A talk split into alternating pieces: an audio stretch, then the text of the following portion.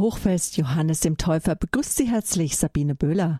Willkommen bei Radio Horeb und Radio Maria zum Standpunkt am Sonntagabend. Es erwartet Sie jetzt ein Vortrag von Kardinal Walter Kasper, dem früheren Präsidenten des päpstlichen Einheitsrates, zum Thema das gemeinsame Priestertum und der priesterliche Dienst. Diesen Vortrag hat Kardinal Kasper anlässlich des Symposiums an der Philosophisch-Theologischen Hochschule Fallenda im März 2012 gehalten.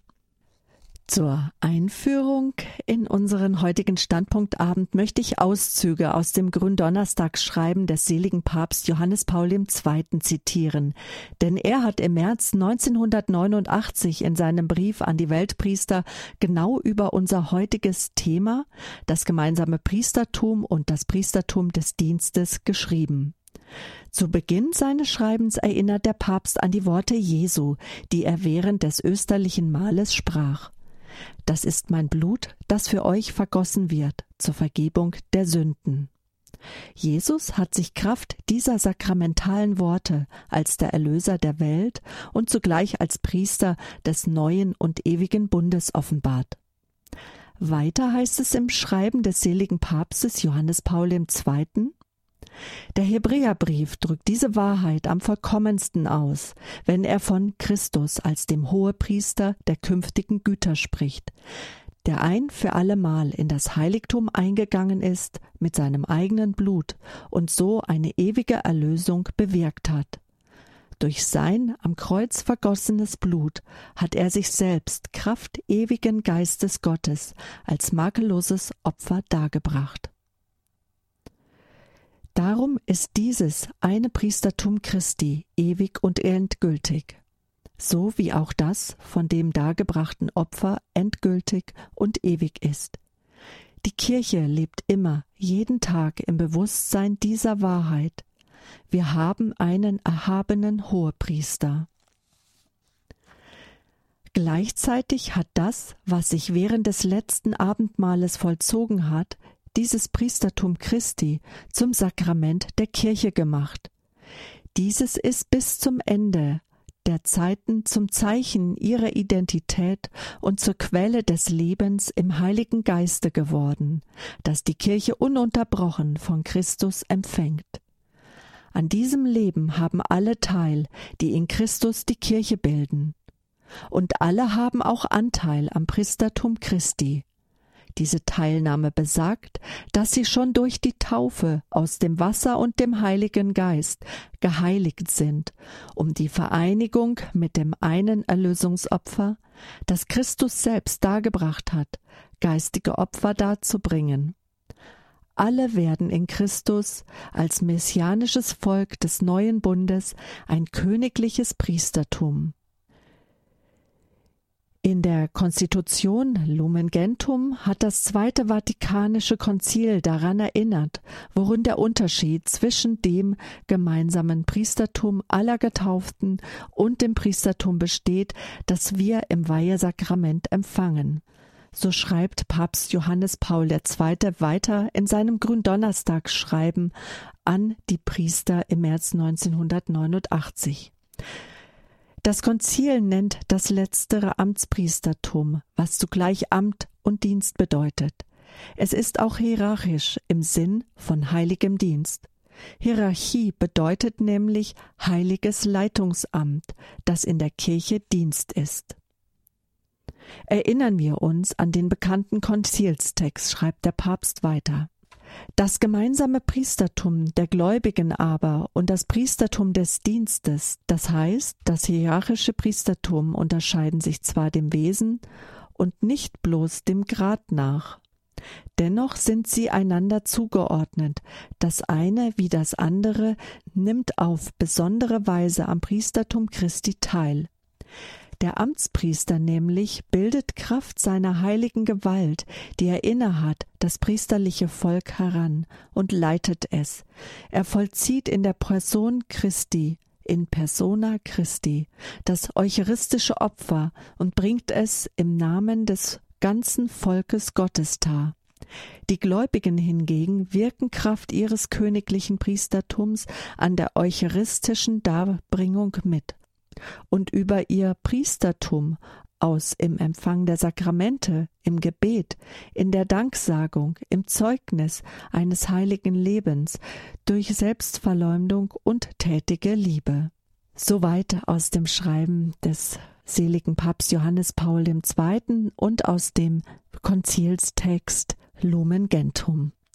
Kommen wir nun zum Vortrag von Kardinal Kasper, den Sie gleich hören werden, denn er hat auch an das Zweite Vatikanische Konzil und dessen 50. Jahrestages der Eröffnung erinnert. Sie werden gleich auch leicht kritische Worte vom Kardinal hören, wenn er anklingen lässt, dass von der damaligen Begeisterung und Aufbruchsstimmung zur Eröffnung des Zweiten Vatikanischen Konzils nicht mehr viel zu spüren sei.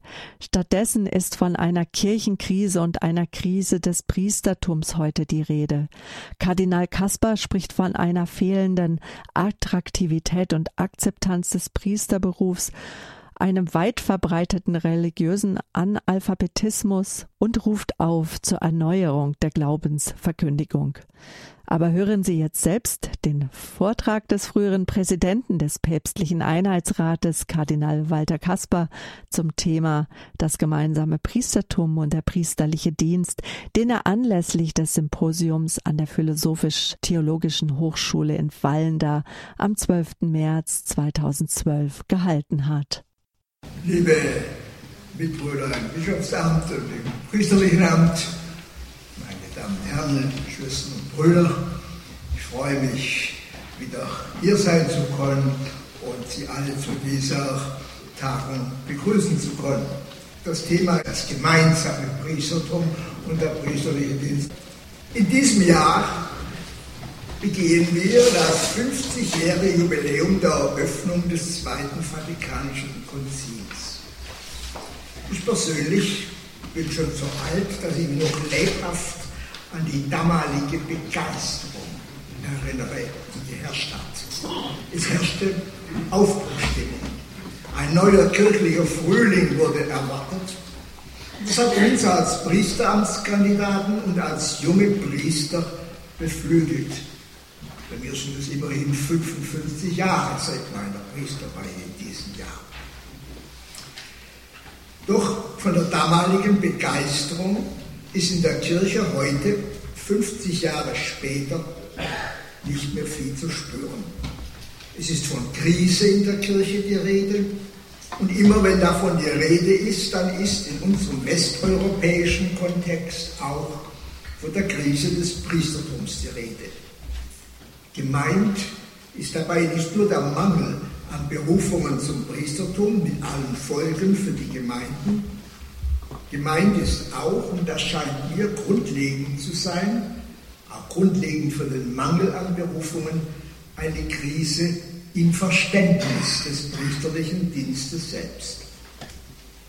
Gründe für diese Situation gibt es viele soziologische, psychologische, demografische nicht zuletzt und andere.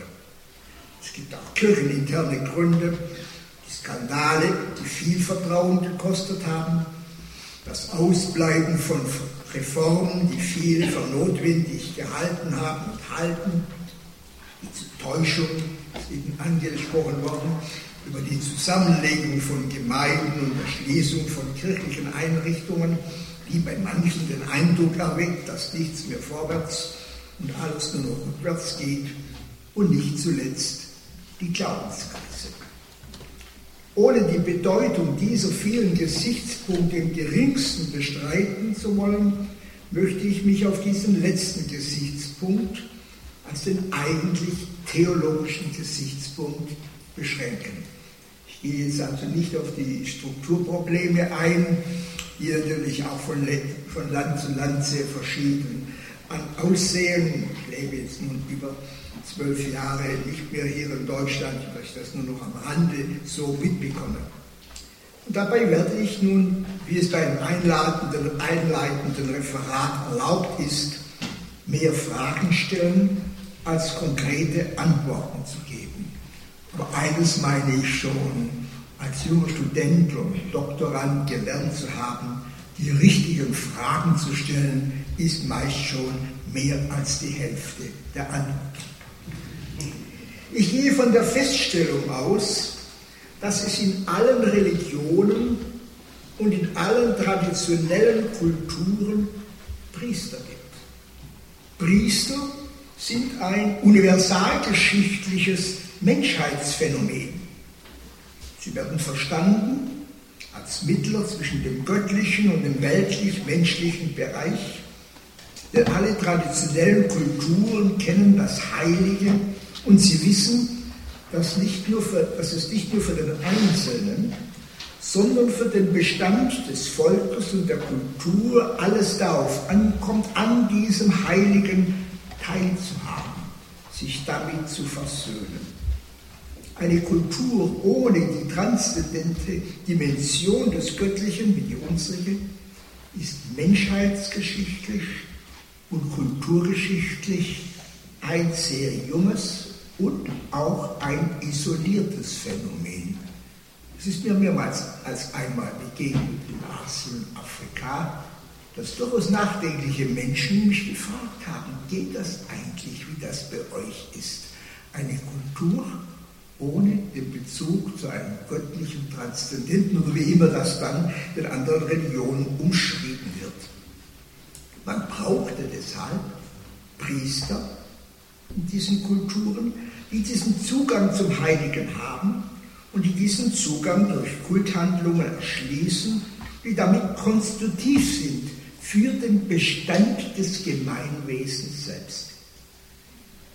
Dieses sakrale Wirklichkeitsverständnis ist nicht mehr das heute bei uns vorherrschende. Ein säkulares, ein rationales Wirklichkeitsverständnis ist an seine Stelle getreten und Religion wird dabei dem persönlichen und privaten Bereich zugeordnet. Im öffentlichen, gesellschaftlichen Bereich aber sieht man davon ab, betrachtet man es als gleichgültig oder schließt es auch bewusst aus. Während in allen Kulturen Menschen ohne religiöse Bindung bestenfalls als Außenseiter galten, ist es heute umgekehrt bei uns. Als Outsider gilt, wer religiöse Überzeugung in der Öffentlichkeit vertritt und sie geltend macht. Die meisten Mitmenschen sind der Überzeugung, auch ohne Gott ganz gut und menschlich anständig leben zu können. Man kann sich auch mal fragen, ob wir Christen uns so deutlich unterscheiden von den anderen, die sich als nicht religiös definieren. Und in Sachen Gottes meinen die meisten, es allein mit Gott ausmachen zu können. Sie wollen sozusagen ihr eigener Priester sein und Priestertum als Institution hat für sie ausgedient. Und ein so verstandenes, allgemeines Priestertum ist heute unabhängig vom konfessionellen Hintergrund, lutherisch oder katholisch, die gängige und die eingängige Überzeugung sehr vieler Menschen. Wir können also nicht gleich mit dem konfessionellen Unterschied anfangen. Die Sachen gehen viel, viel tiefer. Und das Problem der mangelnden Attraktivität und Akzeptanz des Priesterberufs ist also tief in unserer säkularisierten westlichen Kultur begründet. Die christliche Antwort auf diese Situation war lange Zeit ein ausgesprochener Antimodernismus. Die Neuzeit wurde als Falls- und Dekadenzgeschichte verstanden. Und eines der wichtigen Fortschritte, wenn man sagen darf, des Zweiten Vatikanischen Konzils ist es, diesen Antimodernismus überwunden zu haben. Es wurde das Positive der modernen Freiheitsgeschichte und die legitime Eigenständigkeit der westlichen Kultursachbereiche anerkannt. Und solchen Pessimisten was die Moderne angeht, sage ich immer, jedes Mal, wenn du zum Zahnarzt gehst, bist du sicher froh, dass du nicht mehr im Mittelalter lebst. Ein Zurück in die vormoderne Welt mag ein romantischer Traum mancher sein, die sich als fromm vorkommen. Ein realistischer Weg ist das sicher nicht. Wir müssen in der Welt, und zwar in dieser Welt leben, aber nicht von dieser Welt sein. Und das Problem der Nachkonzilszeit und der Streit zwischen sogenannten Progressiven und Konservativen besteht unter anderem darin, dass in dieser Frage bisher die rechte Balance zwischen Verweltlichung und, und das Wort des Papstes der Entweltlichung nicht gefunden wurde. Das wird jedoch entscheidend sein, auch für die Ortsbestimmung der Kirche in der modernen und postmodernen Welt und für ein neues, erneuertes Verständnis des Priestertums. Wir stehen damit vor einem Problem, das sich nicht allein durch diese oder jene innerkirchliche Reform lösen lässt. Und ich denke, da geben sich manche sogenannte Reformer großen Illusionen hin, wenn sie meinen, diese oder jene Reform könnte ein so fundamentales Problem lösen. Ganz unabhängig, ob man vor der Sache ist. Wir müssen uns auf das erste Gebot und die erste Hälfte des jesuanischen Hauptgebots besinnen, Gott über alles und mit ganzem Herzen zu lieben. Wir müssen den Gottesgedanken in seiner ganzen Radikalität ernst nehmen und neu begreifen und Gott als allein Heil des Menschen und der Welt betrachten. Die Herausforderung, vor der wir stehen, ist also, wie wir in unserer säkularisierten Welt die Gottesfrage in neuer Weise aktuell machen können, sodass sie die legitimen Anliegen der neuzeitlichen Freiheitsgeschichte konstruktiv aufgreift, ohne einen Säkularismus zu verfallen. Also eine so verstandene theozentrische Wende. Und das ist die Voraussetzung. Und ohne sie werden alle noch so gut gemeinten Versuche einer Berufungspastoral ins Leere. Was heißt das für das Verständnis des Priestertums? Das Problem, das sich damit stellt, ist vertrackt. Denn im Alten Testament steht zweifellos im großen Strom der allgemeinen Religionsgeschichte. Es ist unbestreitbar, dass das mosaische Gesetz, vor allem in seiner priesterschriftlichen Gestalt, ein detailliertes priesterliches Heiligkeitsgesetz kennt, das sozusagen eine Sakralordnung widerspiegelt. Doch es zeigt sich schon im Alten Testament auch eine andere, eine gewissermaßen gegenläufige Tendenz, die prophetische Kult- und Opferkritik, die logischerweise auch zur Kritik am damaligen Priesterstand wurde. Wir finden sie bereits im 1. Samuel-Buch 1522.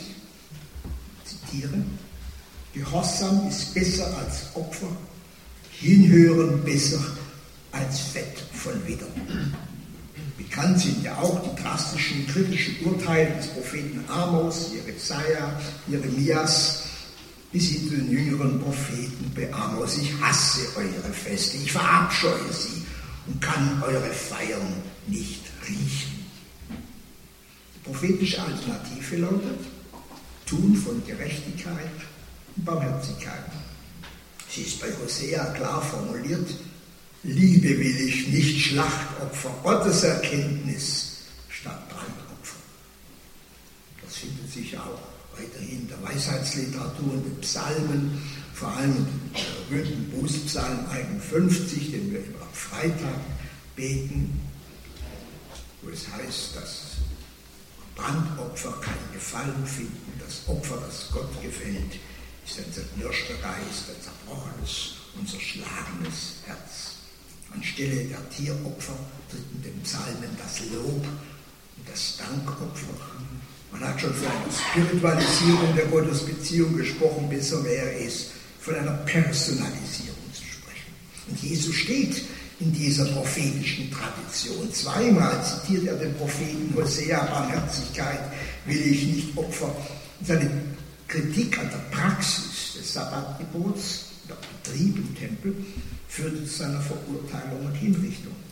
In den erzählenden Teilen des Neuen Testaments kommen die Priester und fahren die hohen Priester wahrlich nicht gut weg. Sie sind es, die sich gegen ihn stellen und ihn verurteilen. Und im Gleichnis vom barmherzigen Samariter, ihn der Priester und der Levit, der Levit, die achtlos an ihrem Wegrand liegenden vorbeigehen, als negatives Beispiel dafür, wie man es nicht machen soll, während der Samariter ein damals verächtlich als kultisch unreiner Halbheide als positives Exempel hingestellt wird folgt man Volz. Der moderne Exegese, da hat Jesus für sich nie einen priesterlichen Titel in Anspruch genommen. Und auch die nachösterlichen Gemeindeleiter werden ja nicht als Priester hier reichs, sondern als weltlich funktionalen Titeln belegt, wie Presbyter, Ältester, Episkopus, Aufseher, Preuß, Damenus, Vorsteher. Schon die Reformatoren und vollends in ihrer Art die liberale Theologie haben aus diesem Befund eine Konsequenz gezogen, die bis heute nach. Sie stellten fest, dass Kultpriestertum und aller Opferkult mit der Botschaft Jesu nicht vereinbar seien und im Christentum keinen Platz haben. Das klassische Beispiel für solche Thesen findet sich bei keinem geringeren als bei Adolf von Harnack, der in seinen just programmatischen Jahr 1900 gehaltenen Vorlesungen über das Wesen des Christentums diese Thesen vertreten hat und ein strikt antiliberal verstehender Theologe wie Ernst Gesimann sprach noch in die Mitte des vergangenen 20. Jahrhunderts vom Christsein im Kult, im Alltag der Welt. Das sind Thesen, welche auch heute breite Zustimmung rechnen können. Sie versuchen, das Doppelgebot der Gottes- und Nächstenliebe auf die Nächstenliebe zu reduzieren, beziehungsweise die Liebe zum Nächsten und den Einsatz für Gerechtigkeit, Frieden und Bewahrung der Schöpfung als die rechte und angemessene Form der Gottesliebe zu interpretieren. Und solche Thesen sind heute auch katholisch weit verbreitet. Das heißt, der Säkularismus ist weit in den Bereich unserer Kirche eingedrungen. Doch die damit sich als progressiv verhalten, sind inzwischen auf der Bank der Gestrigen gelandet. Die in den 70er und 80er Jahren des letzten Jahrhunderts verbreitete These, wonach die Säkularisierung ein gleichsam naturnotwendig fortschreitender Prozess ist, bei dem wir Westeuropäer auf der Seite der Avantgardisten stehen, denen die anderen Kulturen wohl noch folgen werden, in dem Maße, als sich die moderne wissenschaftliche, technische Zivilisation zu eigen machen. Dieser Glaube hat sich längst als Irrglaube erwiesen und ist heute von angesehenen Soziologen längst aufgegeben. Geblieben ist, wie es Jürgen Habermas, der nicht aus der religiösen Tradition kommt, formuliert, ein Bewusstsein von dem, was fehlt. Und Habermas stellt ja auch die These auf, wir können auf diese christlichen Traditionen gar nicht verzichten als Motivationshintergrund für die Bewältigung heutiger Herausforderungen. Und bei genauer Lektüre des Alten, vor allem des Neuen Testaments, ergibt sich ein wesentlich differenzierteres Bild, als es die liberale Theologie gezeichnet hat. Schon bei den alttestamentlichen Propheten kann man ja fragen, ob ihre Kultkritik grundsätzlicher Art war oder nicht eher lediglich Missstände zum Gegenstand hatte, welche den Kult ohne ethische und soziale Konsequenzen zur bloßen Farce machten. Wie kann man sich mit Gott versöhnen, wenn man sich nicht auch zunächst mit seinem Bruder versöhnt? Aber die Propheten wussten eben auch, dass nicht wir uns mit Gott versöhnen können, dass vielmehr er sich mit uns versöhnt. Er allein kann einen neuen Anfang schenken. Die Versöhnung untereinander setzt das versöhnte Herz voraus, das nur Gott schenken kann. Deshalb wollen die kundischen Opfer nicht uns einfach Gott gefällig machen, sondern Gott hat sie uns geschenkt und eingesetzt als Zeichen seiner Gnade, seiner Vergebung und seiner Versöhnung. Und so steht bei Jesus die Reich Gottes Botschaft im Zentrum. Das heißt, Gott selber, der kommt. Das Reich Gottes ist Gottes Initiative, Gottes souveräne Tat. Wir können es nicht machen und nicht bauen. Diese Botschaft von einer radikale Umkehr, Gott lieben aus ganzem Herzen, ganzer Seele, ganzem Verstand. Und erst von dieser ersten Hälfte des Hauptgebots her ist die zweite Hälfte, den Nächsten zu lieben wie sich selbst und all die sozialen Konsequenzen, die daraus folgen, möglich. Und als Jesus mit diesem seinem letzten Angebot Gottes auf Ablöhnung stößt, als zum Schluss sozusagen nichts mehr ging, wagt er selbst den Einsatz. Er greift das vierte Gottes, Lied vom Gottesknecht auf und gibt sich selbst stellvertretend als Lösegeld für die vielen, das heißt für die Gesamtheit hin. Am Abend vor seinem Tod wird dieser proexistente Einsatz sein großes Vermächtnis, sein Testament. Das ist mein Leib für euch, das ist mein Blut, das für viele vergossen wird. Am Ende ist er allein als der hohepriesterliche Mittler übrig geblieben. Und so wendet bereits Paulus priesterlich-kultische Terminologie in metaphorischer Weise auf Jesu Kreuzesopfer an und für den Hebräerbrief ist Jesus aufgrund seines Selbst- und Lebensopfers der eine hohe Priester, Priester auf ewig nach der Ordnung Melchisedechs. Jesus ist also der eine Mittler zwischen Gott und den Menschen es geschieht hier eine christologische Neuinterpretation des Priestertums. Er selbst ist Opferpriester und zugleich Opfergabe. Opfer als proexistentes Selbstopfer Christi verstanden. Und auf dieser christologischen Neuinterpretation baut dann die christliche Theologie des Priestertums auf. Sie schließt damit schon im Ansatz aus, dass jeder sein Priester sein kann. Priester ist nur einer, es ist ein für allemal Solus Christus. Es geht hier um das Herzstück des Neuen Testaments und um das Testament Jesu, das er uns beim letzten Abendmahl hinterlassen hat, als er von seinem dahingegebenen Leib und seinem vergossenen Blut gesprochen hat. Meine Frage ist nun, ist diese christologische und soteriologische Sicht, die das Herzstück christlichen Glaubens ist, in unseren Gemeinden und in unseren Herzen noch wirklich lebendig? Findet die Rede vom stellvertretenden Opfercharakter des Kreuzes und vom Opfercharakter der Eucharistie noch ein Echo wenn nicht, wenn wir also christliche Analphabeten geworden sind, dann darf man sich nicht wundern, wenn die Berufung zum Priestertum auf wenig Echo stößt. Hinter dem Mangel an Priesterberufungen steht also nicht nur die theologische, sondern auch die christologische und soteriologische Glaubenskrise. Und an dieser Stelle gilt es im kommenden Jahr des Glaubens anzusetzen. Katechetische Erneuerung ist angesichts des gegenwärtigen religiösen Analphabetismus eine Grundvoraussetzung für die Berufungspastoral. Wir müssen uns dem zentralen Christusgeheimnis unseres Glaubens wieder nähern, es bewusst und es äh, präsent machen. Und falls die Fundamente des Glaubens nicht mehr fest sind, ist alles Übrige auf Sand.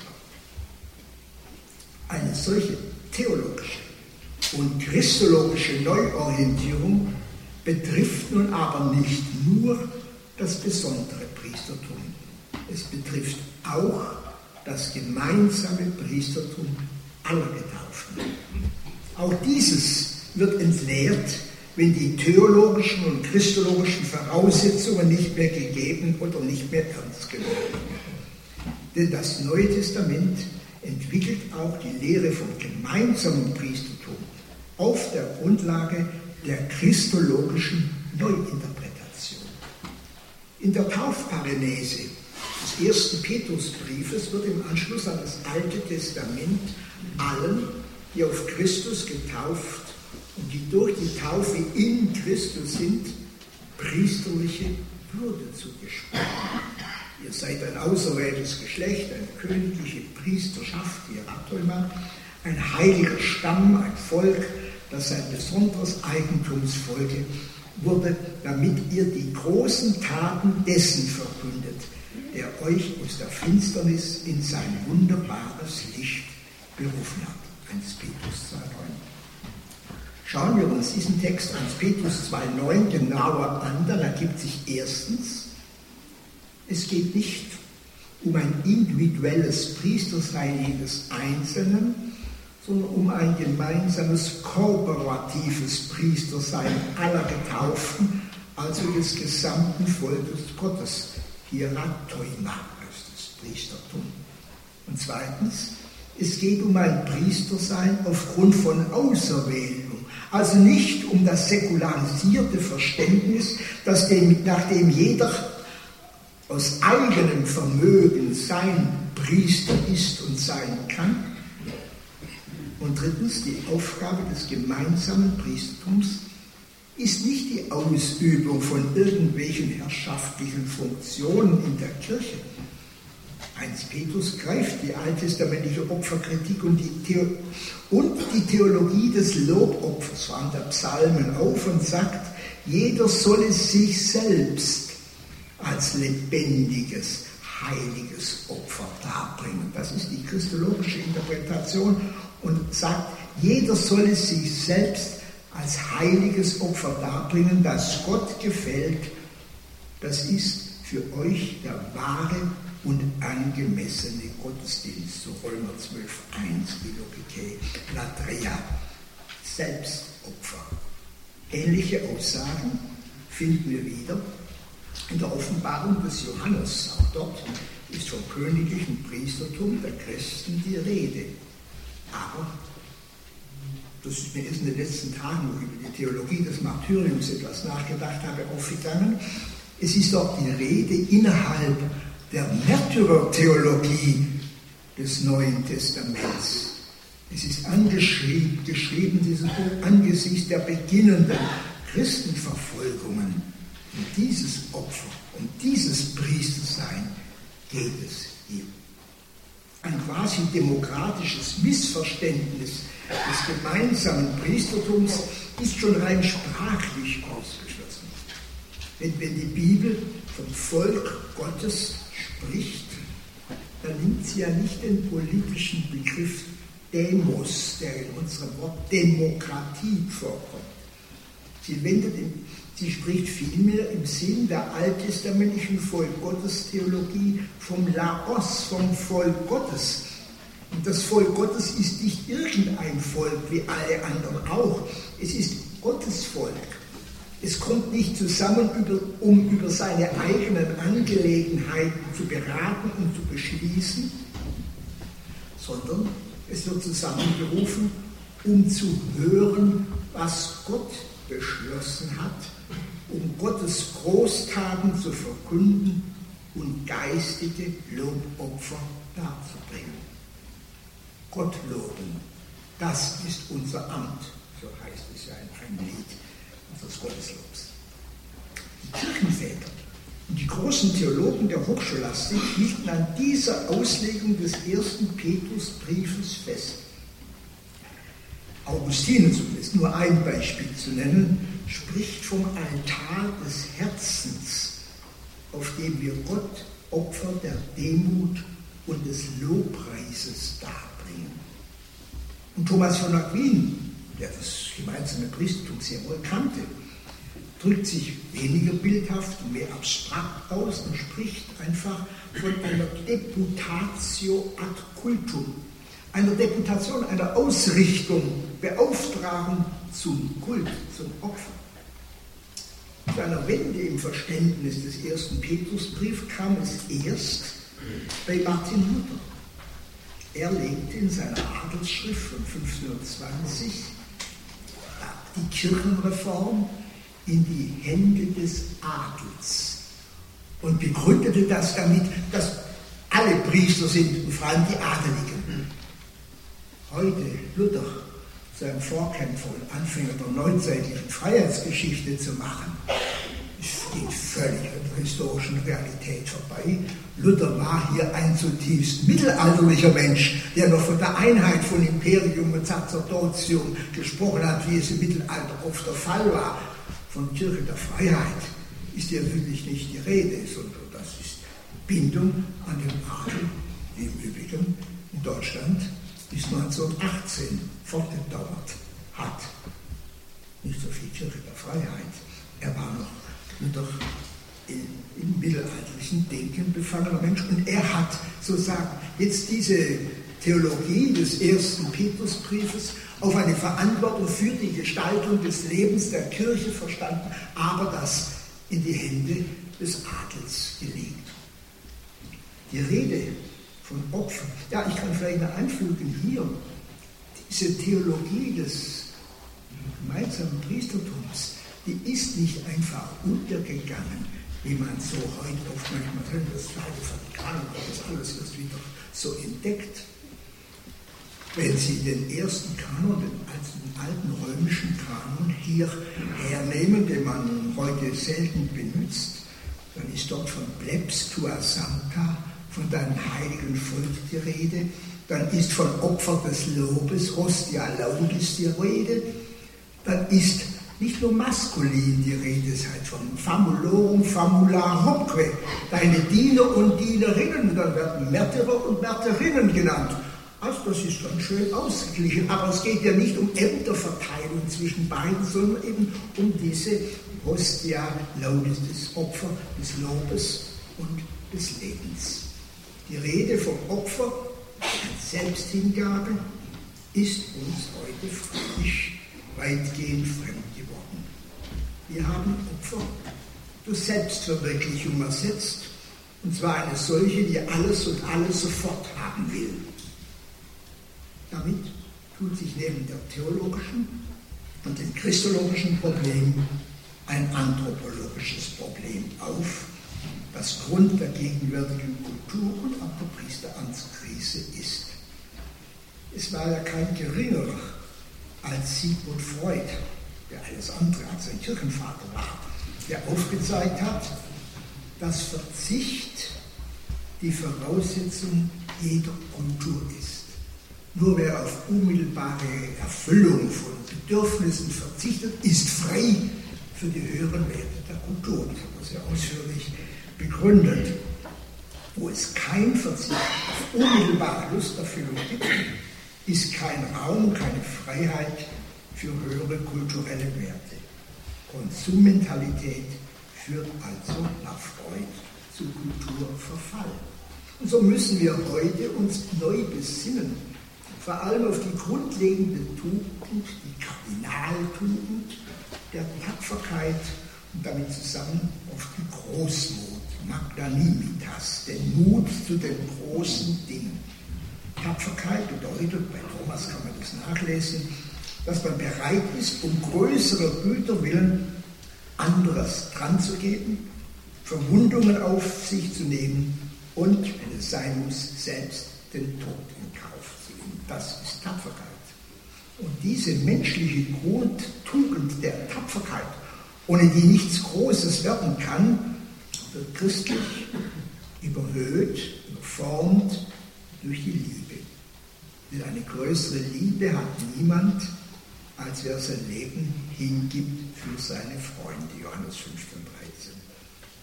Aus menschlicher Tapferkeit und Großmut und aus der aus Christi Willen sich selbst verzehrenden Liebe erwächst ein authentisches Verständnis priesterlicher Existenz, sowohl des gemeinsamen wie des besonderen Priestertums. Und das führt uns nun zum letzten Punkt, zum Dienst des besonderen Priestertums und damit zu der theologischen, christologischen und anthropologischen, nach dem theologischen, christologischen und anthropologischen Problem, zum ekklesiologischen Problem. Schon beim gemeinsamen Priestertum wurde deutlich, dass dies keine Ekklesiologie von unten ist. Es geht nicht von unten, vom Volk aus, sondern wird in der Taufe von oben aus Gnade geschenkt. Man hat es nicht einfach. Es wird uns vielmehr immer wieder neu von Christus im Heiligen Geist geschenkt zugesprochen. Das besondere Priestertum und damit das kirchliche Amt repräsentiert in seinem Gegenüber zur Gemeinde diesen Geschenk und diesen Gnadencharakter christlicher Existenz, dass man es nicht hat und in Anspruch nehmen kann, der Forderung danach kann. Und das ist etwas, was zugesprochen geschenkt ist. Und solche Ämter, also Jesus Christus hat er seine Kirche nicht einfach am Anfang begründet und ist dann von uns gegangen, dass wir nun sehen müssen, wie wir weitermachen und zurechtkommen. Er ist bleibend das Haupt und der Herr der Kirche. Und als der erhöhte Herr ordnet und leitet er sie beständig durch seinen Heiligen Geist. Er tut es nach dem Epheserbrief, Epheser 4,11, dass er als der erhöhte Herr in der Kirche Ämter einsetzt. Und dann heißt es, damit sie die Heiligen, das heißt die Christen, zu ihrem Dienst zurüsten. Solche Ämter gab es von Anfang an in der Kirche. Die These von einer rein charismatischen Anfangszeit und einer erst folgenden institutionellen Dekadenz ist ein zäh lebender Mythos, aber nicht die Wirklichkeit. Die Ämter waren nicht nur aus soziologischen Gründen notwendig, das hat auch Hannah zugegeben, sondern sie sollen von oben her, wie man so sagt, das Ab extra, das von außen, das den, Geschenkcharakter des Christ- und Kircheseins zum Ausdruck bringen. Als Geschenk des Heiligen Geistes für die anderen sind sie darum nie nur Institutionen, sondern immer auch Charisma, der schenkt sie der erhöhte Herr. Und darum werden ja die Ämter nicht etwa, etwa durch die Ernennung und die Überreichung einer Urkunde eingesetzt, sondern durch sakramentale Weihe, das heißt Handauflegung verbunden mit Epiklese, Herabrufung des Heiligen Geistes. Sie sind Amt und Charisma in einem. Durch solche sakramentale Weihe werden sie im Heiligen Geist zu dienenden Werkzeugen Jesu Christi und beauftragt, an Christi Stelle zu sprechen und zu handeln. Das ist nicht etwa eine scholastische Erfindung und ausdrückliche Lehre Jesu und des Paulus. Hinter ihr steht die jüdische Schajach-Theorie, die besagt, der Gesandte ist wie der Sendende. Und so sagt Jesus, wer euch hört, der hört mich und wer euch ablehnt, der lehnt mich ab. Und bei Paulus lesen wir, wir sind also Gesandte an Christi Stadt und Gott ist es, der durch uns mahnt. Und wir bitten euch an Christi Stadt, lasst euch mit Gott versöhnen. In diesem Sinn bezeichnet sich Paulus selber als Gottes Mitarbeiter also das in persona Christi agere, der Person Christi handeln, ist keine scholastische und kanonistische Erfindung, sie ist jesuanisch und gut biblisch fundiert. Dieser Dienst, dieser besondere Dienst, soll in der Nachfolge der Proexistenz Jesu für die anderen proexistent da sein durch ihn soll das Volk Gottes zu seinem Dienst als königliches, priesterliches Volk zugerüstet und der Leib Christi aufgebaut werden. Das Amt ist also kein Selbstzweck. Es ist da, dazu da, die Kirche aufzubauen, die anderen zu befähigen, Kirche zu sein. Die Amtsträger sind nicht Herren des Glaubens, sondern Diener der Freude. Sie sollen andere zur Freiheit des Christseins frei machen. Sie sollen sie ermuntern und ermutigen, ermahnen und trösten. Sie sollen, wie Paulus, allen alles sein. In persona Christi agere begründet also kein neoklerikalistisches Gehabe, das es leider auch und leider Gottes heute wieder gibt. An Christi Stelle sprechen und handeln bedeutet, so wie Jesus Christus sprechen und handeln. Der Anspruch, an Christi Stelle zu stehen, richtet sich an den Amtsträger selbst. Er soll seine Stimme, seine ganze Existenz Jesus Christus leihen soll ihm Stimme, Hand, Herz, Mund sein für die anderen. Er soll nicht aus sich, er soll alles aus Christus und nichts für sich und alles für die anderen sein. Jesus hat das mit der Fußwaschung seinen Jüngern gezeigt, wie sie ihr Amt zu verstehen haben. Ich habe euch ein Beispiel gegeben, damit ihr so handelt, wie ich an euch gehandelt habe. In diesem Dienst für Christus und für die anderen braucht auch der Priester Ermutigung und jeder von uns weiß es, auch Trost und Stärkung. Paulus selbst sagt das gleich zu Beginn des zweiten Korintherbriefes sehr ausführlich. Auch der Priester ist auf Zuspruch angewiesen. Er muss selber jeden Tag um Vergebung bitten und sich selbst zurüsten lassen zu seinem Dienst. Für die anderen sein bedeutet deshalb auch mit den anderen sein, sich von ihnen beraten und helfen lassen und wenn es sein muss, sich auch ermahnen zu lassen. So steht der Priester nicht nur der Gemeinde gegenüber, er steht auch in der Gemeinde und in diesem Sinn schließt das In persona Christi auch im Sinn der Tradition das In persona Ecclesiae ein. In Thomas von Aquin finden wir beide Formulierungen. In persona Christi, Handel, aber auch in persona Ecclesiae. Als Vorsteher der Gemeinde wird der Priester auch Vorbeter der Gemeinde sein und die Gebete und Anliegen der Gemeinde vor Gott tragen. Was folgt nun daraus für das Verhältnis von gemeinsamen und besonderen Priestertum? Zunächst einmal gemeinsames Priestertum. Denn die Priesterweihe unter die Taufe nicht aufgelöst und aufgehoben. Man bleibt der Glied des gemeinsamen, allen gemeinsamen Priestertums. Aber dieses besondere Priestertum ist es nicht einfach sozusagen eine Ausformung des Allgemeinen ins Besondere hinein, das ist die Position sagen wir, der heute gängigen lutherischen Theologie. Nicht unbedingt Luther selber, aber der heute gängigen lutherischen Theologie. Und deshalb reden wir nicht vom allgemeinen Priestum, als ob das nur die Ausformung, das, das bedeutet das Ausformen, sondern vom Gemeinsamen und vom Besonderen. Und das Verhältnis beider wird ja in der berühmten Formel von Lumen Gentium 10 beschrieben. Beide seien nicht nur den Grad sondern dem Wesen nach unterscheiden. Und das ist eine scholastische Sprache, die heute vielen unverständlich und deshalb auch oft missverständlich ist. Gemeint ist, die haben lange gerungen im Konzil, wenn man die Akten wie man das formuliert und dann haben sie keine bessere Sprache gehabt als eben die scholastische. Die war den Konzilsvätern noch vertraut. Heute ist das den wenigsten noch vertraut und die meinen dann Wesen nach verschieden. Das heißt, es ist was Höheres. Genau das Gegenteil ist gemeint.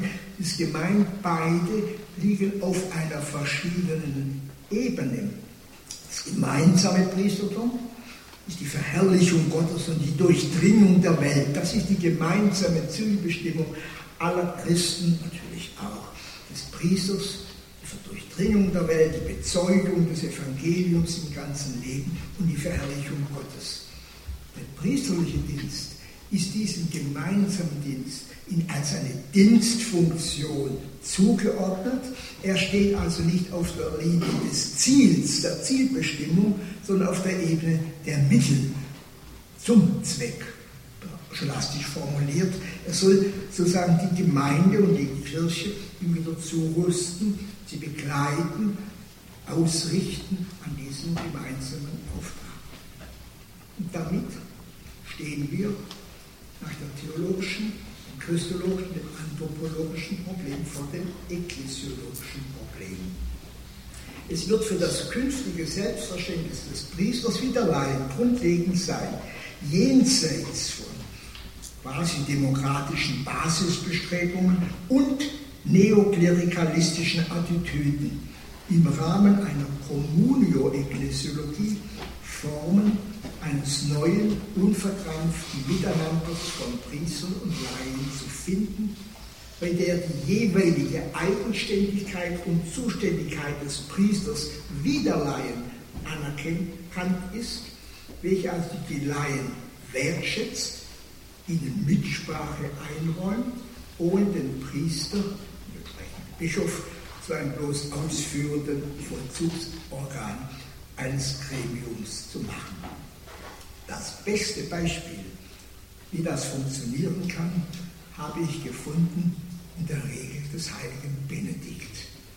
Benedikt hat ja eine ganz große Achtung gehabt vor der Stellung des Abts, er hat die Stelle Christi im Orden, in, der, Abtei zu vertreten, also mit hohe Auffassung.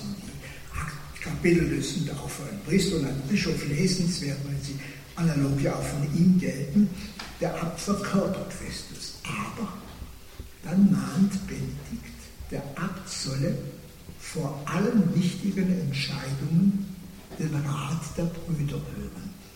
Er solle auch den Jüngsten hören. Der Heilige Geist könne auch aus dem Jüngsten sprechen, sagte er. Das soll der Abt sich anhören. Und dann soll der Abt das alles bedenken. Er soll darüber beten und dann seine Entscheidung fällen. Das heißt nicht, er wird als einfach Beauftragter, als kein Sekretär der Bischof ist nicht der Generalsekretär eines Diözesanrats und der Papst ist nicht der Generalsekretär der Vereinigten Kirchen oder sowas. Er soll hören. Und das war die Weise auch nicht. Die Päpste, die großen kanonistischen Päpste des Mittelalters, die damit ausgeführt haben, die haben alle Entscheidungen im Rat der damaligen Kardinäle, waren wenige, in Rom getroffen und die Kardinäle haben mit unterschrieben. Also aus Beratung heraus haben sie entschieden. Also nicht außen entschieden. Und das ist genau die Art und Weise, wie heute normalerweise auch ein Bischof und hoffentlich auch ein Pfarrer sein Amt ausübt. Muss, man darf nicht beratungsresistent sein. Man muss hören, was andere sagen, das abwägen, bedenken und dann sozusagen hat man die Verantwortung auch, muss den Kopf hinhalten für die Entscheidung. Und das bedeutet, wir brauchen als Priester starke Persönlichkeiten, keine schwachen Persönlichkeiten. Und das verlangt schon Stärke, anzuhören, auch kritische Stimmen anzuhören und dann trotzdem sozusagen das, was man für richtig hält, aus der Beratung heraus zu entscheiden und zu tun. Nun aus den vier genannten Problemkreisen ergeben sich also abschließend vier Gesichtspunkte für die Bestimmung des Wesens des Priesters. Erstens, der Priester soll ein Mann Gottes, das heißt auch ein Mann des Gebets sein. Zweitens, er soll ein Freund, ein Bruder, ein Repräsentant Jesu Christi sein. Drittens, er soll ein Freund der Menschen sein, einer der Freude und Hoffnung, Ängste und Sorgen der Menschen teilt und der sich für seine Freunde geradezu verzehrt. Und schließlich ein Mann der Kirche sein. Das Sentire Ecclesiam soll ihn prägen und leiten. Er muss darum gelegentlich auch für die Kirche seinen Kopf hinhalten, bereit sein. Man kann diese vier Gesichtspunkte mit einem Wort zusammenfassen, das ist der Schlussteil. Priesterliche Existenz ist Zeugenexistenz.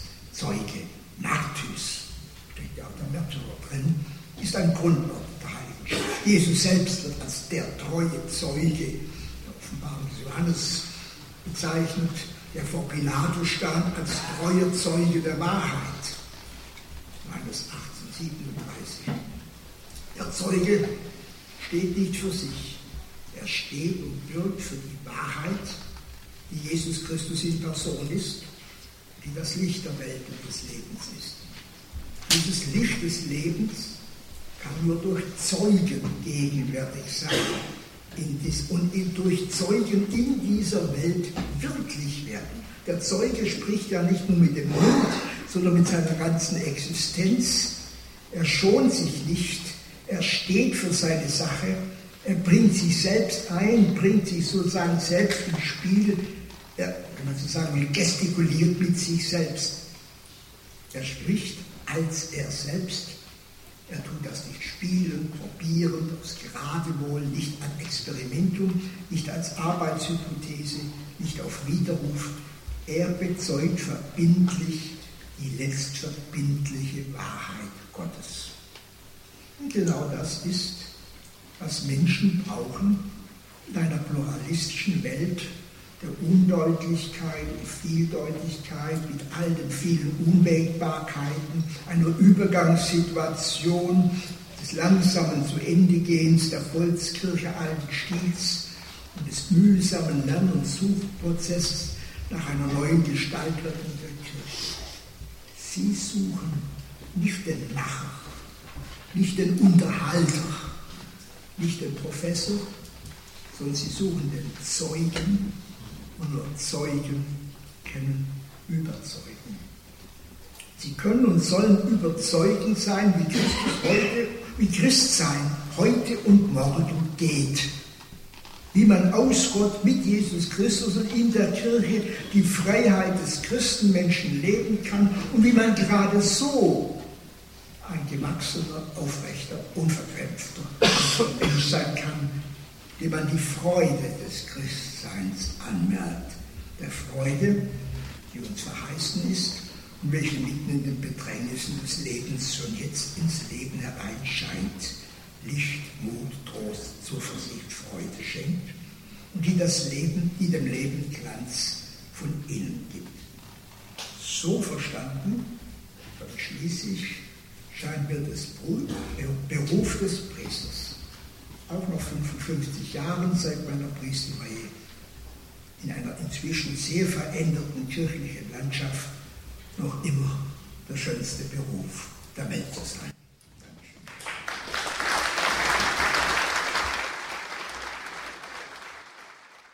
Applaus für Walter Kardinal Kaspar und seinen Vortrag über das gemeinsame Priestertum und der priesterliche Dienst. Es war die Eröffnungsrede des Symposium Priestertum Christi und priesterlichen Dienst an der Philosophisch-Theologischen Hochschule Fallenda. Gastgeber war die Kardinal Walter Kaspar Stiftung. Gerne würden wir jetzt hier im Standpunkt bei Radio Horeb und Radio Maria mit Walter Kardinal Kaspar persönlich weitersprechen. Das tun wir auch, liebe Zuhörer, indirekt, denn wir haben noch ein Interview vorbereitet, das Pater Anton Lesser nach der Tagung in Wallenda mit Kardinal Kaspar geführt hat. Mein Name ist Sabine Böhler. Haben Sie noch einen guten Abend.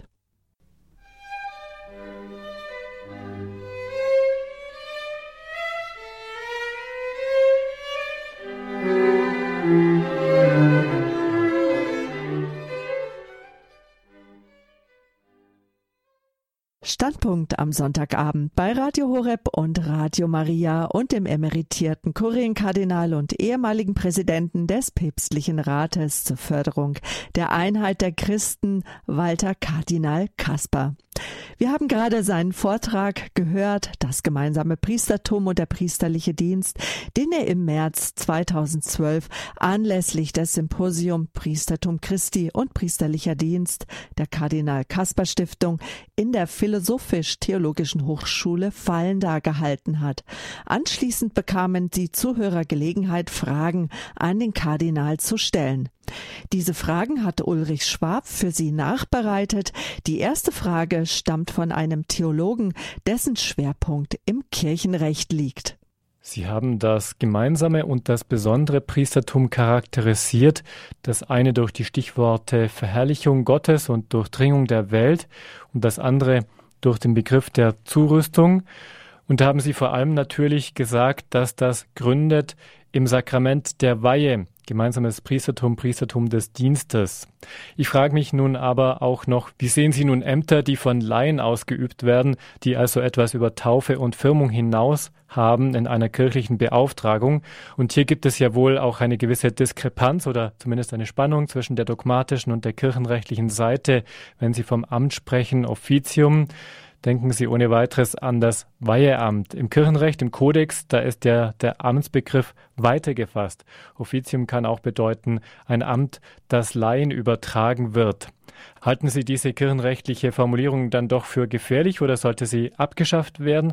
Also meine Frage ist, kann es zwischen den beiden Polen, dem gemeinsamen Priestertum und dem Priestertum des Dienstes, so etwas geben wie eine besondere Beauftragung der Laien für Dienste oder in der kirchenrechtlichen Sprache für besondere Ämter?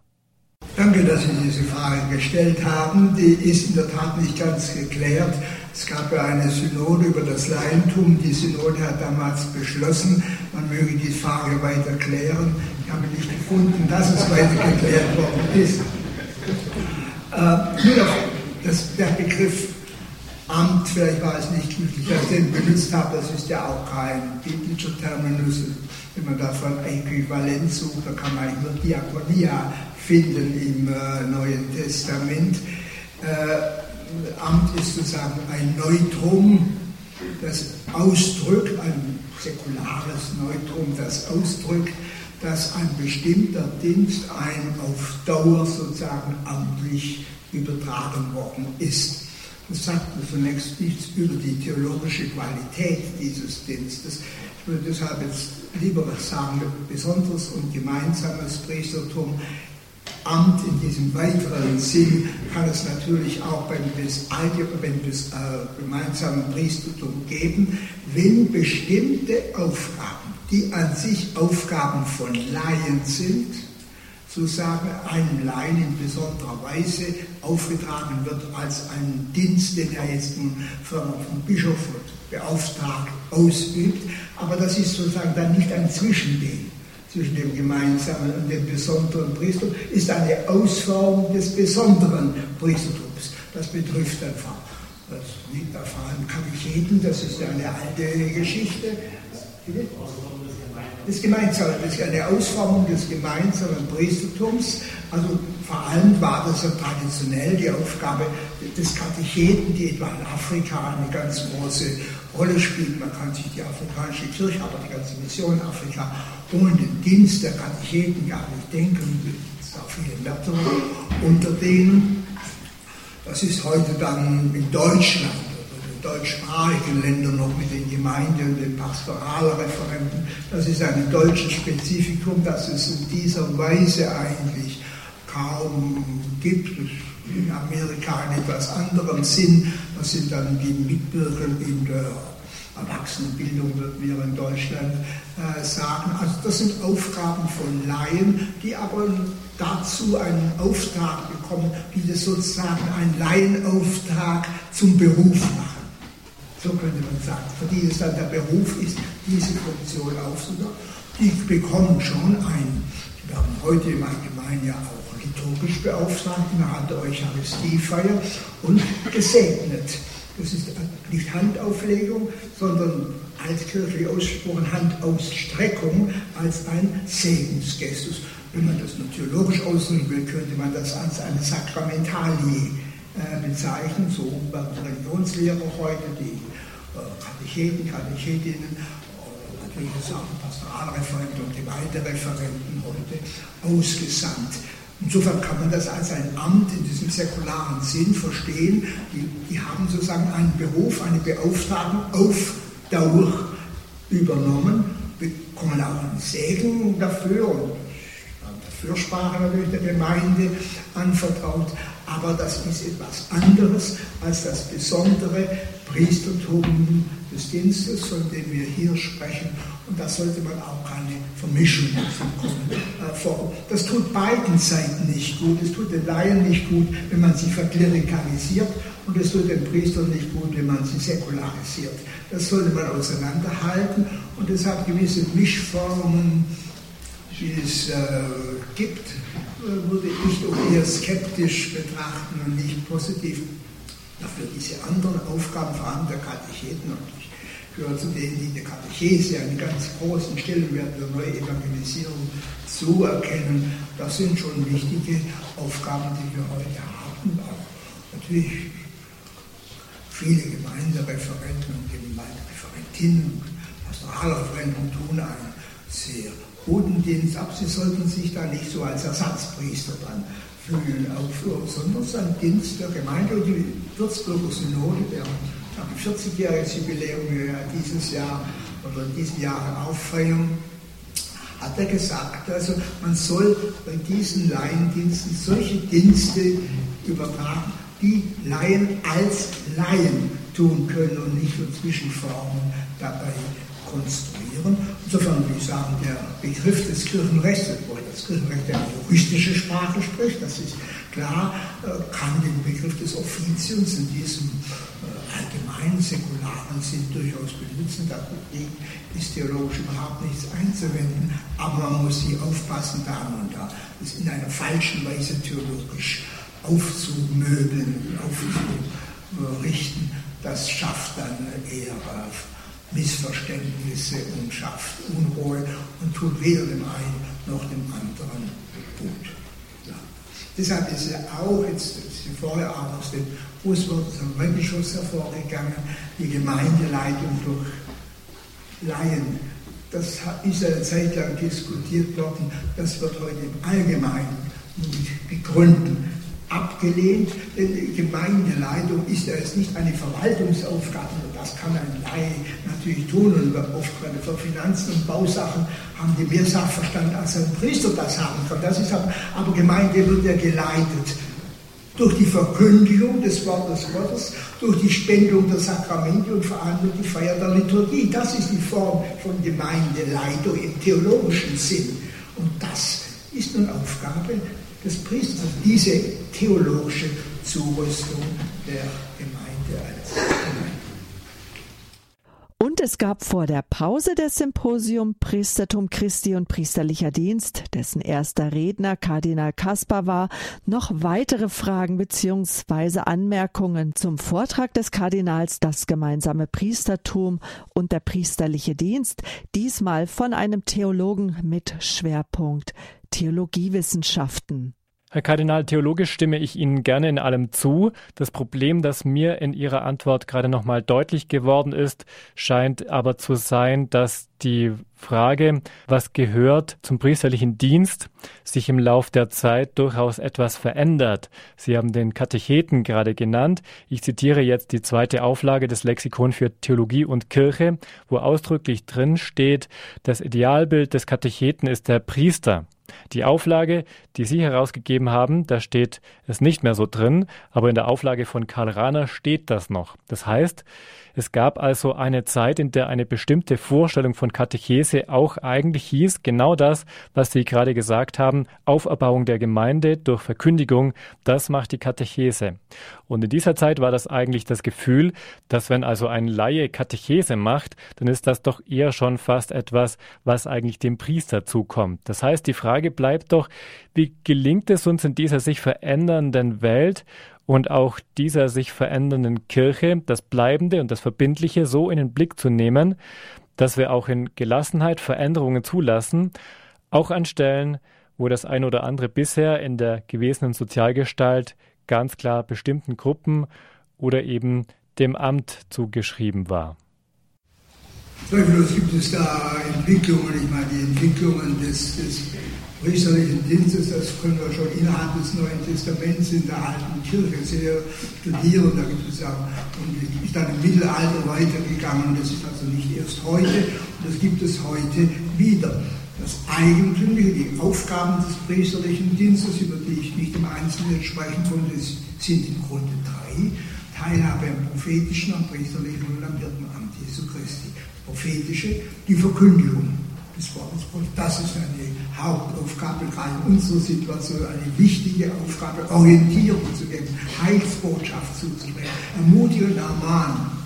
Das zweite, die priesterliche Aufgabe im inneren Sinn, das ist die Spendung der Sakramente, vor allem die Feier der Eucharistie als Höhepunkt priesterlicher Existenz. Und wenn man fragt, viele Priester fragen ja diesen vielen Aufgaben, da finden sie den roten Faden nicht mehr. Das führt dann zu dem berühmten Burnout. Von der Eucharistie her lässt sich das Ganze äh, aufziehen, auf sie hin und von ihr her. Das ist das Zweite. Und das Dritte ist der Hirtenaufgabe, die Sammlung der Gemeinde.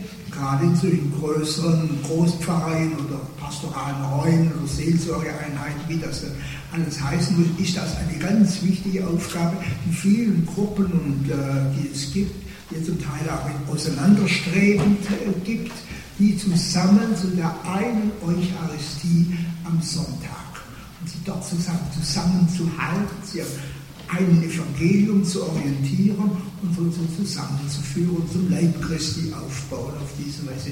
Das ist das Hirtenamt, das ist das Eigentliche. Und natürlich zur Verkündigungsaufgabe gehört sicher auch die Katechese und das ist nach wie vor eine Grundaufgabe auch des Priesters. Es waren selbst so große Theologen wie Augustinus sich nicht zu schade, Katechesen zu schreiben. Und selbst, das hat man jetzt neuerdings wieder entdeckt, der heilige Thomas von Aquin, wirklich ein großer Theologe, hat in Neapel Katechesen gehalten. Die hat man jetzt wieder gefunden. Ich habe sie dann gelesen habe gedacht, der hat sehr bescheidene Kinder gehabt. Aber der Summa Theologica erstaunlich immer, er sagt, er schreibt ja für Anfänger. Und solche Anfänger hätte ich gewollt, wo ich Professor war. Die das alles noch äh, begreift. Aber gut. Also, also die Katechese ist eine Verantwortung. Man sagt nach wie vor des Pfarrers, man kann nicht einfach sagen, das machen die Katecheten. Ich bin mindestens dafür verantwortlich als Pfarrer, dass es gemacht wird und dass es in der rechten Weise gemacht wird. Das schon. Und so gelegentlich bei der Erstkommunion Vorbereitung wäre es ja auch nicht schade, wenn die Erstkommunikant dem Pfarrer aber mal wirklich leibhaftig, konkret begegnet. Das ist schon eine sehr, sehr wichtige Aufgabe. Das kann man nicht einfach nur delegieren, aber dass das auch Laien tun können, das ist nun jetzt eine nicht ganz neue Praxis. Das ist ja eine Praxis, die in Afrika von Anfang an da war und auf die wir heute gar nicht verzichten können, auch nicht verzichten wollen. Aber sie tun es dann, ja, bekommen ja einen besonderen Auftrag des Bischofs, müssen es deshalb auch im Sinn der Kirche tun. Also da kann es schon Ausforderungen einzelner Funktionen geben, aber es bleiben sozusagen Wesensfunktionen, das ist auch die Verkündigung bei der eucharistischen Gottesdienst, die so nach der kirchlichen Ordnung, die ich für sinnvoll halte, vom Priester, vom Ordinierten, wahrgenommen werden, die bleiben, was die Gemeindeleitung angeht, sicher in diesen administrativen Aufgaben. Da können Laien helfen, können, können vieles viel besser, als es der Priester selber kann. Aber diese zentralen Aufgaben, die würde ich nicht allzu sehr ausgliedern, sondern dann, sonst wird dem Priester sein Profil ja auch äh, genommen. Aber die Katechese im Einzelnen, das muss heute geschehen und kann auch sinnvollerweise äh, geschehen. Die Katechetinnen, die gab es schon vor dem Konzil übrigens, die haben wirklich große Verdienste eine große, wichtige Aufgabe. Vor allem sollten ja auch eine Ausbildung sein. Ich habe immer ein bisschen Schwierigkeiten mit diesen Kommunionmüttern, die das dann bei der Erstkommunion übernehmen, ohne eine Ausbildung zu haben, ohne oft selber eucharistische Erfahrung zu haben das ist eine äußerst problematische Angelegenheit. Da sollte man sehr vorsichtig sein, denn die Initiationssakramente, die katechetische Hilfe und die Initiationssakramente scheint mir heute eine der ganz wichtigen Herausforderungen der Kirche zu sein, denn was wir regenwärtig erleben, das ist wirklich ein religiöser Analphabetismus, eine Ignoranz über simpelste Wahrheiten des Glaubens, die ich einfach schon Kind aus, aus dem Katechismus. Ich kann den Katechismus antworten heute noch auswendig. Die waren gar nicht falsch, die waren Theologen sind sie sehr vereinfacht, aber äh, deshalb die Katechese scheint mir schon ganz, ganz wichtig zu sein und wir müssen sehr achten auch auf die Ausbildung der Katecheten und Katechetinnen, die das dann wirklich im Geist und im Sinn der Kirche auch tun sollen. So, es gibt sicher Entfaltungen und geschehen neue Entfaltungen, aber man muss sehr darauf achten, sozusagen das Profil des Priesters nicht zu sehr aufzulösen, zu zerfleddern, sonst hat das, der Beruf ja auch keine Attraktivität, keine Anziehungskraft mehr. Dann fragen die Priester, was sind wir eigentlich noch? Also sollte man da mit Vorsicht äh, vorangehen. Und vielleicht ist man da und dort auch etwas zu schnell und zu voreilig vorangegangen in den vergangenen 10, 20 Jahren. Das möchte ich nicht einfach ausschließen und auf eine gewisse Korrekturen dann angemessen. Und beim Glauben, wenn man beim Wortgottesdienst mit Kommunfällen das ist, muss man machen in vielen Gemeinden, wo Priestermangel ist, ganz sicher. Aber wenn das dann aufgezogen wird, wie eine, ähnlich wie eine Eucharistie fällt, wo die Wandlung fehlt. In Lateinamerika unterscheiden sie dann die Missa del Padre e della Mama, della Madre. Dann die Schwestern, die Ordensschwestern, die das machen. Das sind schwierige Sachen, die Dinge nicht mehr unterscheidbar sind. Darauf sollte man dann doch achten und da hm, Vorsicht walten lassen und da nicht allzu viel tun.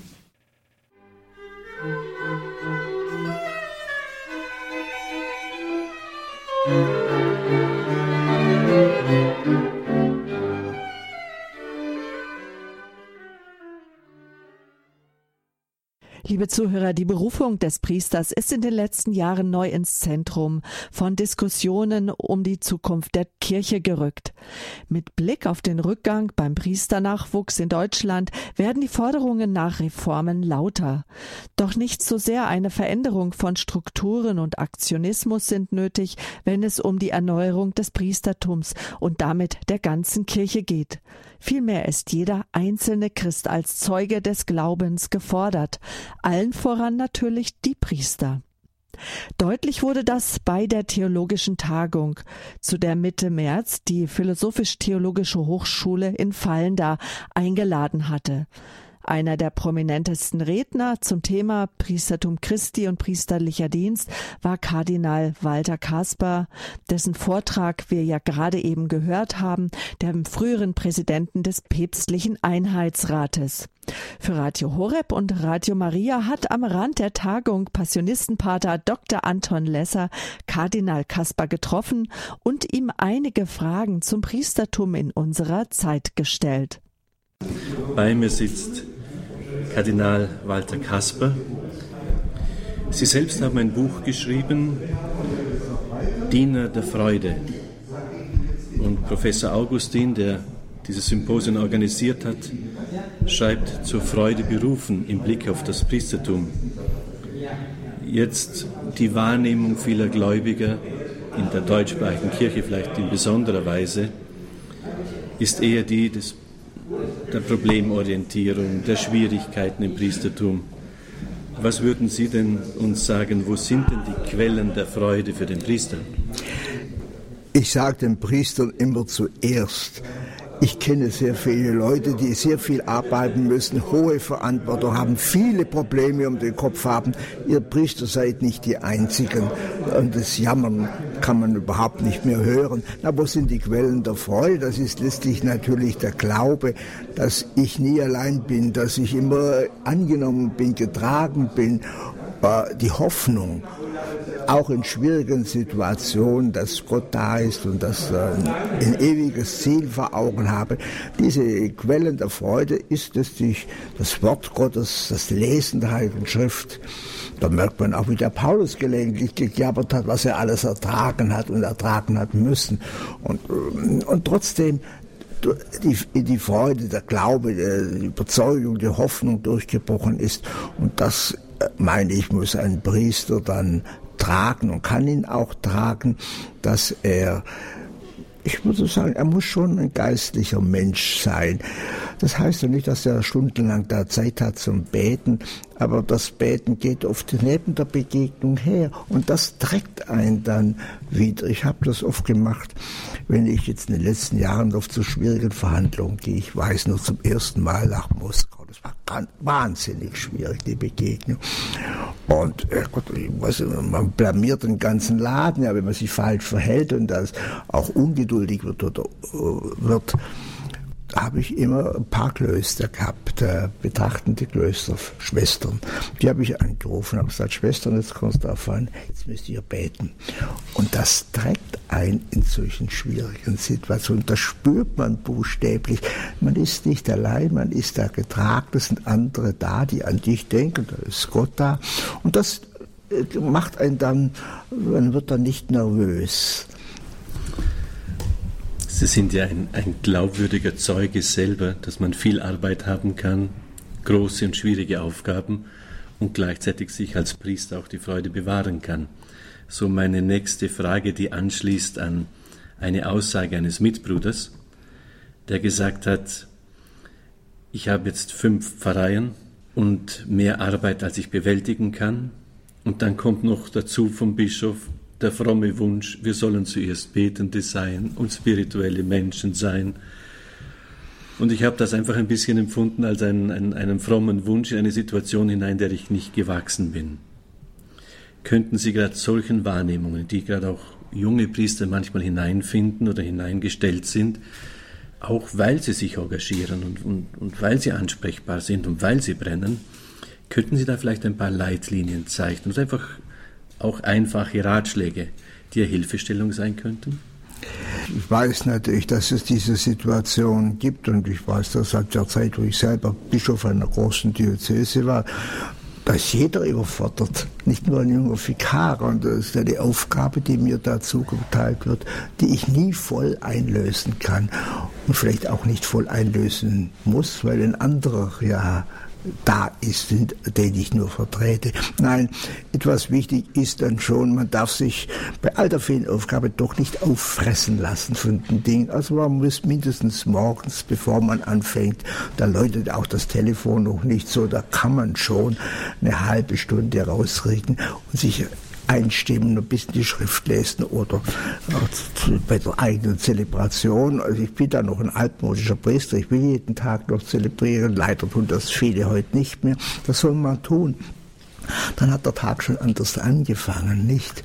Aber das Entscheidende ist die innere Freude am Beruf, wenn das alles nur noch Pflichten sind, die auf mich zukommen, die ich tun muss dann wird es unerträglich. Wenn das etwas ist, das von innen kommt, dann fühlt sich diese Arbeit auch sozusagen ganz anders an. Ich könnte auch sagen, man muss die Menschen mögen, denen man begegnet. Und jetzt freue ich mich, dass ich dich wieder treffe. Und dann spüren die das und dann kommt auch sehr viel zurück. Es gibt ein Phänomen, das ist jetzt eine Frage, die ich Ihnen stellen möchte, gerade auch für unsere Hörer. Ja die, ich sag mal, überwiegend Leute sind, die schon länger praktizieren, ja, ja. die natürlich Erfahrungen gemacht haben, dass einfach der Pfarrer vor Ort ist und der ihnen jetzt vielleicht abhanden gekommen ist. Und da gibt es so eine Neigung, ich sag mal, auf das Weniger zu blicken, dass sie jetzt in unserer Zeit mehr erfahren und davon wie gefangen genommen zu werden wo Sie vielleicht Quellen der Freude finden können, auch in dieser Situation, wie sie sich jetzt in unserem Sprachraum einfach zeigt? Gut, zunächst ist das natürlich eine Erfahrung eines Mangels und das muss man ernst nehmen und äh, die da sich breit macht. Aber man muss wissen, das war nicht immer so in der Kirchengeschichte, dass der Pfarrer immer da ist. Und ich bin jetzt wirklich viel herumgekommen in der Welt, in Afrika. Da laufen die Leute zwei, drei Stunden durch den Busch, bis sie zur Messe kommen. Oder in der extremen Diaspora-Situation. Ich bin dann in Russland Leuten begegnet, die da während der kommunistischen Verfolgung, die jahrelang keinen Priester gehabt haben. Und dann haben Frauen oder Laien das durchgetragen. Also das sind Situationen der extremer Diaspora, extremer Verfolgung. Ich bereite mich jetzt vor auf einen Besuch in Korea habe die Missionsgeschichte von Korea studiert. Das waren Laien, die angefangen Die haben überhaupt keine Priester gehabt am Anfang. Also es ist äh, eine neue Situation in der Erfahrung der Leute, aber es ist fast auf die Weltkirche gesehen eine Normalsituation, dass der Priester nicht immer da ist und vor Ort ist, so schön das ist, wenn das möglich ist. Gut, dann ist also zunächst auch mal das Priester, das gemeinsame Priestertum aller. Ich kann die Heilige Schrift lesen, ich kann beten, ich weiß, es wird anderswo Gottesdienst gefeiert, ich kann mich da sozusagen einklinken. Ich selber bin groß geworden im Allgäu, da war früher die Einöds, die Einödshöfe, da konnten im Winter gar nicht alle Leute zur Kirche gehen. Was gab es da? Man hat geläutet vor der Kirche, man hat geläutet beim Evangelium, man hat wieder geläutet bei der Wandlung und am Schluss, die Leute haben dann zu Hause über das Geläute mitverfolgt und eine Messandacht gehalten. Man kann sich also wissen, man gehört trotzdem zu dieser großen Gemeinschaft der Heiligen. Wir sollten das also, was sich momentan abzeichnet, bei uns nicht nur als eine Katastrophe jetzt sehen, das ist wichtig, sondern wir erleben gegenwärtig den Sterbeprozess einer bestimmten Form der Kirche, nicht der Kirche, einer bestimmten Form, die sich bei uns in Deutschland so herausgebildet hat und zugleich die Geburtsprozess einer neuen Form. Sowohl der Sterbeprozess wie der Geburtsprozess sind schmerzliche Prozesse. Das muss man sich eingestehen. Aber gerade weil es auch ein Geburtsprozess einer neuen Gestalt der Kirche ist, hat es ja auch mit Hoffnung, mit neuem Leben etwas zu tun. Das geht einer neuen Zukunft der Kirche hier in Deutschland entgegen, äh, die niemand von uns voraussehen kann. Da ist auch der Heilige Geist wir wissen nicht, wie die Kirche in 20, 30 Jahren aussehen wird. Sicher sehr anders als jetzt. Aber das Bewusstsein der Geist Gottes äh, ist am Werk. Das geht weiter in neuer Form, vielleicht auch in einer erneuerten und besseren Form, als es bisher war. Also nicht bloß jammern, zurückschauen, sondern mit Hoffnung auch in die Zukunft schauen. Hoffen statt Zweifeln. Diese Devise gilt für Kardinal Walter Kasper, der in der heutigen Situation der Kirche einen Geburtsprozess hin zu einer neuen Zukunft sieht. Am Rand des Symposiums in Wallenda zu den theologischen Grundlagen des Priestertums Mitte März hat Pater Anton Lesser mit dem ehemaligen Präsidenten des päpstlichen Einheitsrates über Herausforderungen für das Priestertum heute gesprochen. Damit sind wir am Ende der Standpunktsendung bei Radio Horeb und Radio Maria. Liebe Zuhörer, herzlichen Dank für Ihre Aufmerksamkeit. Zum Abschluss noch ein herzliches Dankeschön an unseren ehrenamtlichen Mitarbeiter Werner Steinbeißer aus München, der sich für Radio Horeb auf den Weg nach Fallenda gemacht hatte im März, um das gesamte dreitägige Symposium aufzuzeichnen. Vergelt's Gott. Diese Sendung, liebe Zuhörer, sie wurde aufgezeichnet und Sie können sie anfordern und bestellen beim Radio Horeb CD-Dienst, der am Montag wieder für Sie da ist ab 9 Uhr unter der Rufnummer 08323 9675 120. Wenn Sie ins Internet gehen auf www.horeb.org, dort gibt es den Podcast-Bereich, wo Sie unter Standpunkt auch diese Sendung zeitunabhängig herunterladen können. Wir haben auch einige Informationen und Buchempfehlungen von Büchern von Walter Kardinal Kasper für Sie vorbereitet. Auch die finden Sie im Internet auf horeb.org. Gehen Sie links auf den Button Programm und dort auf den Tag 24. März. Dann finden Sie alle Informationen zum Standpunkt mit Walter Kardinal Kasper. Mein Name ist Sabine Böhler. Schön, dass Sie eingeschaltet haben. Danke für Ihre Aufmerksamkeit. Ich wünsche Ihnen jetzt noch einen guten Abend, eine erholsame Nacht. Behüt Sie Gott.